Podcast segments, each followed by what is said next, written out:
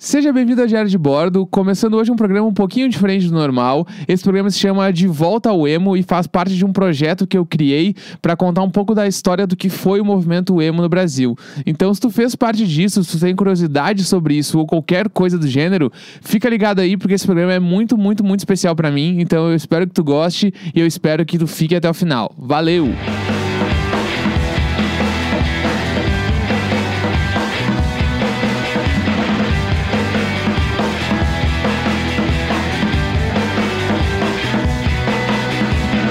Seja muito bem-vindo ao De Volta ao Emo, esse podcast onde a gente vai falar muito sobre esse estilo musical, esse estilo de vida, esse estilo de um grande movimento, na verdade, que surgiu na música, primeiro em outros lugares do mundo, depois chegou no Brasil.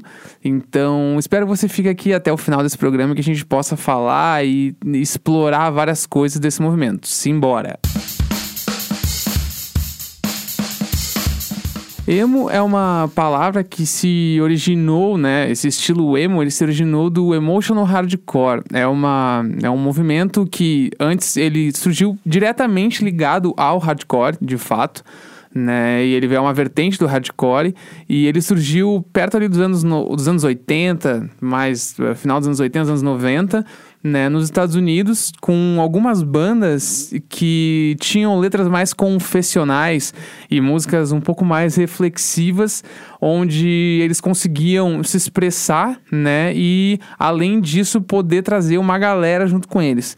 Então, por conta dessa história toda, o emotional hardcore, né, que hoje em dia é mais conhecido como o emo, ele foi se disseminando por todos os Estados Unidos, né? Teve muitas bandas que despontaram sendo primeiramente lá da Califórnia, né? Porque é onde o hardcore teve a sua raiz mais bruta mesmo, assim, onde até hoje a, o estado ele é muito lembrado por conta do hardcore e por conta daquele movimento do skate que veio muito junto, assim, né? Para quem é da minha geração dos anos 80, eu sou eu sou originário, né, do final dos anos 80.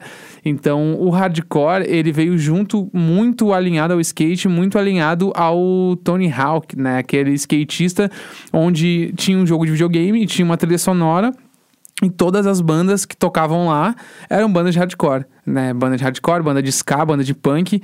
Então, dessas bandas e desse movimento todo começaram a surgir outras bandas que se inspiravam nisso, mas seguiam uma outra vertente, que era um pouco dessa parada de ter letras confessionais e falando muito sobre si. E esse foi um movimento que se alinhou muito com os adolescentes né? Muito com a galera do colégio, muito com uma galera que normalmente era o excluído da sala de aula, a galera que não tinha muito ainda um lugar de fala, né? Um lugar onde se sentir em casa, muito por conta de nos anos 90 a gente tinha recém passado por aquele movimento new wave ali, anos 80 e tal, e depois veio o grunge.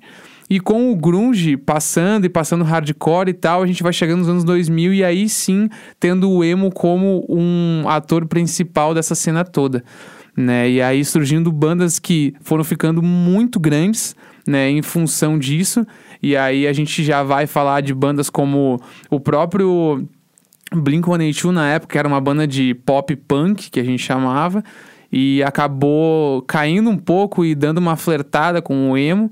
Mas nisso, em paralelo, já com bandas gigantes e fazendo turnês pelo país todo dos Estados Unidos, algumas com turnês mundiais, que daí é Fault Boy, Yellow Card, Panic! The Disco e muitas, muitas outras que vieram nessa leva.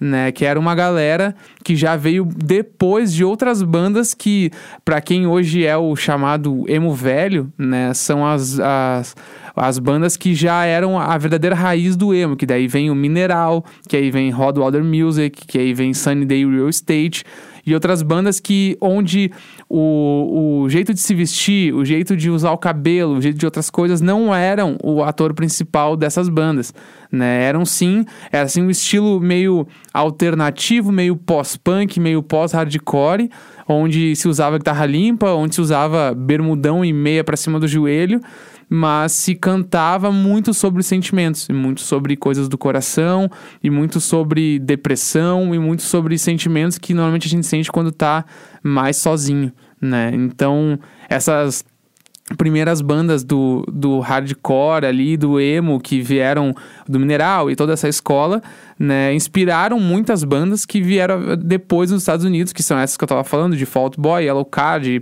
the Disco, enfim, várias bandas desse mesmo meio. E aí, com isso, com essa ascensão do emo nos Estados Unidos, a gente cai numa ascensão do emo também chegando no Brasil né? Porque olhando por esse prisma todo, tudo acontecendo e MTV no talo do talo do, da audiência, né? A MTV formando pessoas, formando personalidades a partir do Disque MTV, do Top 20 e tal. Aí os brasileiros começaram a ter muito contato com isso e contato com essa galera, e aí bandas brasileiras começaram a se inspirar nisso para poder começar a criar esse movimento no Brasil também.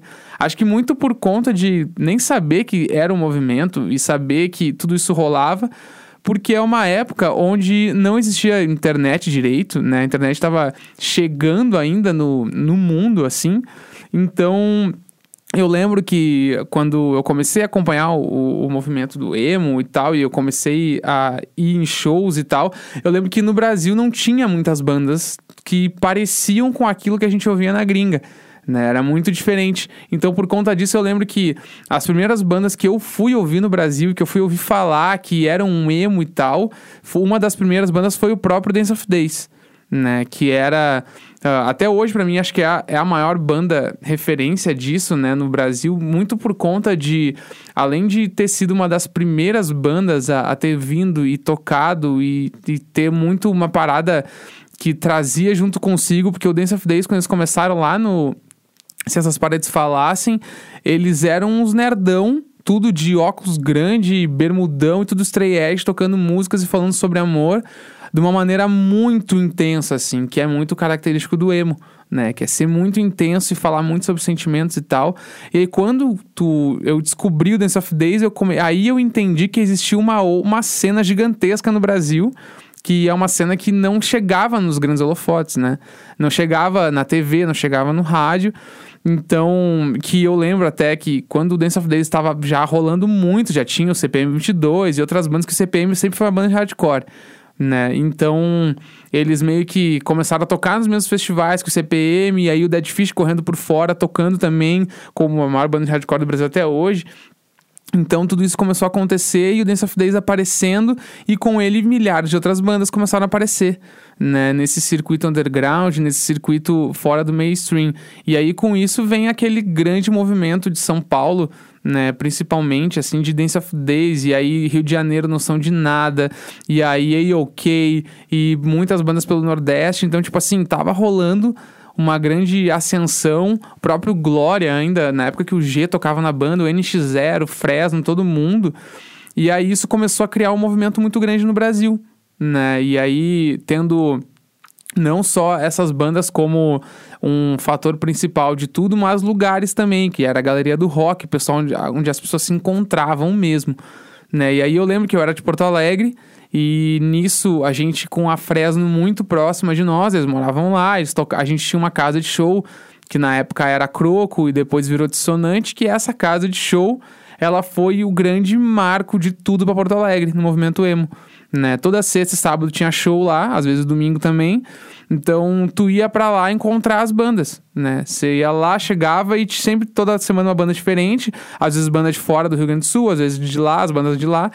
E aí, tu, aí começava a se entender aquele grande movimento independente da música, que é tipo, as bandas chegavam, tu não sabia quem eram as bandas, mas eles estavam na banquinha vendendo camiseta e vendendo CD e trocando CD e trocando ideia. Então tu ia lá com 20 reais, voltava com a camiseta para casa, e aí no outro dia tu passava as camisetas para alguém, e aí baixava MP3 de não sei quem. E assim começou a se disseminar né, essas bandas. Então todas as bandas já começaram a ter público e todos os shows a galera ia e tudo acontecia e tal. E a Fresno sempre como carro principal disso tudo em Porto Alegre. Né? Eles já despontando o Brasil todo e tocando vindo para São Paulo e tudo mais. E lá em Porto Alegre como os reis de tudo, porque eles como sendo a maior banda, a, a banda que tinha fã de verdade, né? Fresno tinha uh, esses fãs de verdade quando a banda era, ainda era muito independente, muito pequena. E pequena aos nossos olhos, né? Mas era uma banda que já botava 300 pessoas, 500 pessoas numa casa de show. Uma banda com um disco lançado, assim. Então, que até hoje no Brasil é difícil de fazer. E eles já tinham esse mérito a favor deles. Então a gente começou a ver, em função da Fresno, a Fresno viajar muito e aquela coisa crescendo e todo mundo se identificando com uma mesma história, né? Que é com a história de da intensidade do emo e de como ele muda a vida das pessoas e como isso influenciou a maneira como as pessoas começaram a enxergar a vida, né? E isso começou a se expressar de diversas formas e aí foi para roupa, foi para maquiagem, foi para estilo de tudo assim, porque nisso em paralelo lá nos Estados Unidos já estava despontando bandas como Simple Plan, Good Charlotte e tal, e o Panic! The Disco fazendo clipe com roupa circense e tudo. Então essas bandas começaram a ditar um, um segundo passo do movimento emo, né? Que era o, o, essa parada do movimento emo ser expressado através do estilo de vida, né? E não só através da música como essas bandas de antigamente faziam. Então, aí uh, começou a chegar aquele momento onde a gente ia num show de, de banda emo e a galera tava com delineado nos olhos e franja no rosto e cinto de rebite e roupa xadrez e tênis e pulseiras e tal. E aí começou a ficar uh, muito uh, uma parada meio até em alguns momentos caricata do emo. Né? Se a gente escrever hoje emo no Google e botar no imagens, provavelmente vai aparecer uma pessoa com essa descrição que eu estava falando né? Então, e por conta dessas roupas e desse estilo e tudo que começou a girar em torno do emo, o emo começou a ser taxado de diversas coisas. Né? E em paralelo, né, por conta disso, uma homofobia muito travestida, né, da gente, de muitas pessoas uh, usarem um, o, chamar uma pessoa de gay como xingamento e se a pessoa gostava da, de música emo, ela auto, automaticamente era gay e isso era uma coisa negativa para quem apontava. Então acabou que esse movimento todo começou a ter muito preconceito de muitas pessoas em função disso, né? Muitas pessoas usavam o emo até para poder abrir o armário e botar para fora todo um preconceito que estava enrustido. E aí eu lembro que tava tudo isso acontecendo, as, as bandas brasileiras estavam gigantes, já, já acontecia festivais independentes no Brasil todo, né? Todo mundo falando sobre emo e fazendo festivais com 5 mil, 10 mil pessoas só com banda independente e, e o público muito grande, um público só para todas as bandas, então tava uma coisa muito louca. E aí eu lembro que rolou uma matéria no Fantástico, né? E aí essa matéria no Fantástico ela foi um divisor de águas para tudo, assim porque o emo já passava por diversas coisas, em função dessa coisa que eu tava falando do, do desrespeito, do preconceito e tal. E essa matéria no Fantástico, ela veio de uma forma onde só deixou tudo muito pejorativo. Né? Foram, foi uma matéria onde entrevistou diversas pessoas na galeria do rock, e essas pessoas elas não necessariamente representavam o que era o movimento emo no Brasil, mas naquele momento, para um grande público, para o mainstream, né, que era o que passava na TV no domingo, era aquilo que o emo representava.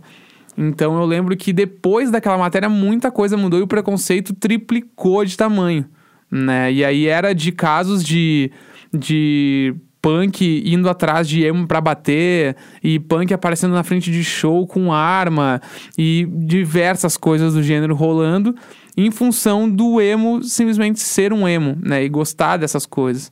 Mas os festivais não pararam de acontecer. Eles continuaram andando, continuaram crescendo, e aí com isso as gravadoras começaram a olhar para tá, mas o que que tá acontecendo ali? Por que que tá toda essa gente em volta de uma coisa que a gente não tá ligado, que a gente não tá ganhando dinheiro em cima? Né? E aí foi que rolou um outro grande marco no movimento emo do Brasil, que foi a uma banda brasileira, né, de emo assinar com uma grande gravadora. E aí rolou que a primeira banda ainda foi o Emo Ponto, né, mas a primeira banda que assinou e realmente teve uma grande expressão Brasil com gravadora foi a NX Zero. Então, quando a NX Zero gravou, assinou com a gravadora do Rick Bonadil, que na época era o cara, era o grande mentor de bandas, era o cara lá do Bros, do Ruge, que descobriu o Mamonas Assassinos.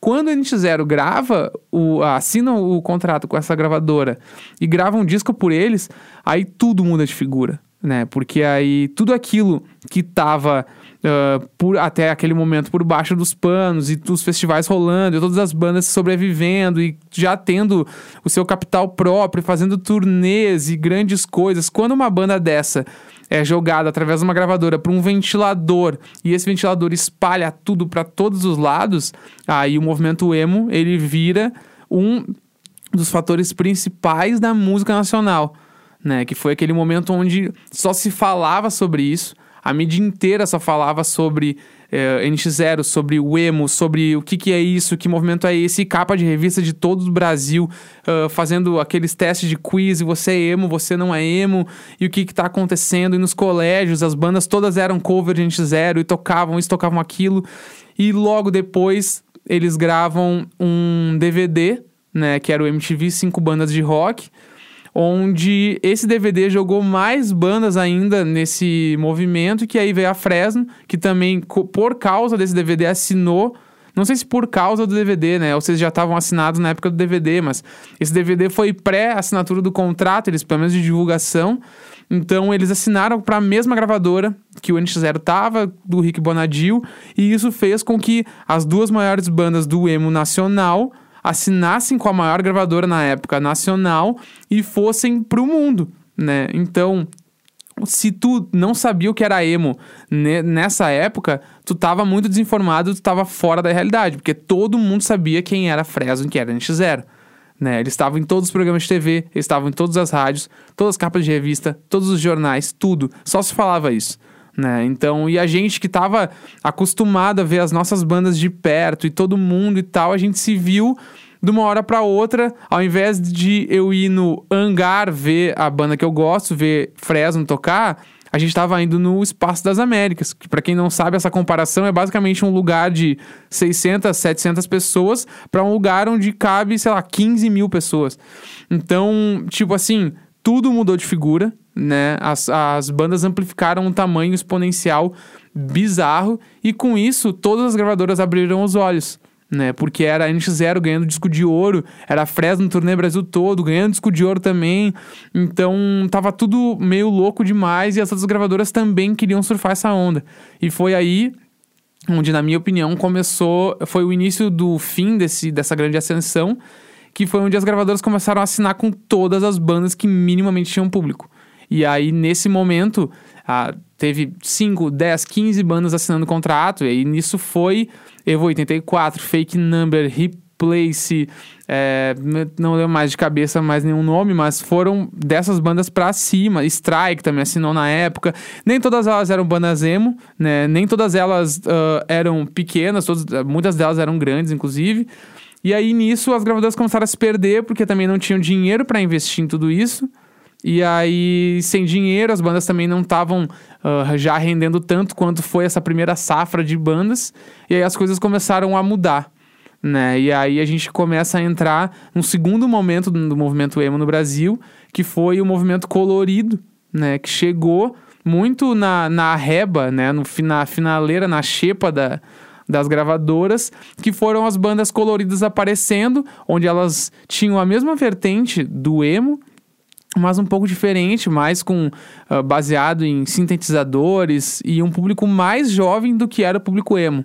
Né? Então era uma galera que realmente se comunicava com o pessoal de 10 a 15 anos e começou a ter uma expressão muito forte né? Que foi bandas como no Brasil foi Cine e o Restart que iniciaram esse movimento, mas fora do Brasil a gente já estava tendo o All Time Low, o Forever the Sickest Kids e outras bandas do gênero, uh, Cobb Starship na época também. Então muitas bandas bombando muito lá fora.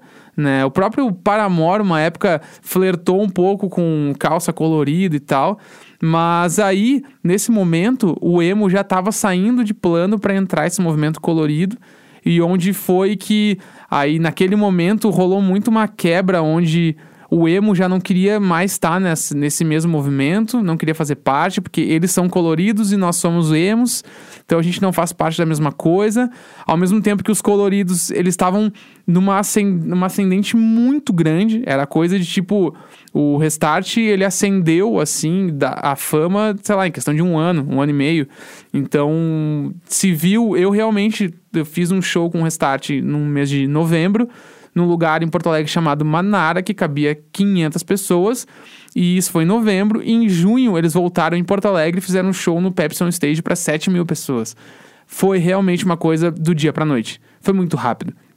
Então, é, esse movimento, ele, ele segregou, assim, né? Porque foi um lado os coloridos, o emo do outro, e às vezes tocava os festivais juntos, mas não necessariamente era uma parada que caminhava junta, né? E aí, passou, passado esse movimento, que foi um, um movimento muito rápido, assim, foi uma questão de dois anos, ele foi e acabou, né? E aí a gente olha hoje para ver o que perdurou perante tudo isso, né? E poucas bandas sobreviveram a tudo isso que aconteceu, então, se hoje a gente vai olhar para trás e fazer a lista de bandas que ascenderam com todo esse movimento emo, movimento colorido, acredito que umas três ou quatro bandas devem estar de pé até hoje tocando, né? Porque e uma das únicas que eu consigo assim lembrar agora é a própria Fresno, que é a precursora de tudo, que encabeçou isso durante muito tempo e que continua até hoje evoluindo e gravando discos novos e muito por conta do próprio Lucas, que é o compositor da banda e o cara que sempre esteve à frente. Então, ele é um cara que ele leva muitas coisas para frente, tem diversos projetos, mas a Fresno continua lá, né, gravando seus discos e fazendo coisas legais e cultivando o mesmo público. Muita gente tá com a Fresno desde a época que a Fresno começou lá no início, tá até hoje, né? Eu acompanhei tudo desde o início, como de, sendo de Porto Alegre, vi tudo isso acontecer, mas mais que isso, vi o movimento emo acontecer no Brasil. Né? A gente enxergou tudo isso, a gente viu tudo isso acontecer, né? o nascimento, a ascensão, e hoje entendeu que perdurou. Né? E hoje ainda existem bandas que se comunicam com o público emo, que falam sobre isso, mas é um movimento que hoje em dia já não está mais nos holofotes como teve. Né? É um movimento que hoje, de certa forma, continua por baixo dos panos, no, no lado independente, no lado mais alternativo, e que hoje a gente vive um momento onde é mais legal né? Tu dizer que tu é emo e que tu faz parte dessa, desse movimento, dessa tribo, do que foi anos atrás. Então, acho que é mais ou menos essa toda a reflexão que temos sobre o movimento emo no Brasil e sobre como isso faz parte, fez parte da história musical brasileira e o quão importante é. Então, espero que você tenha ficado até o fim, espero que você tenha gostado. Esse é o De Volta para o Emo, espero que a gente se encontre mais vezes. Tchau!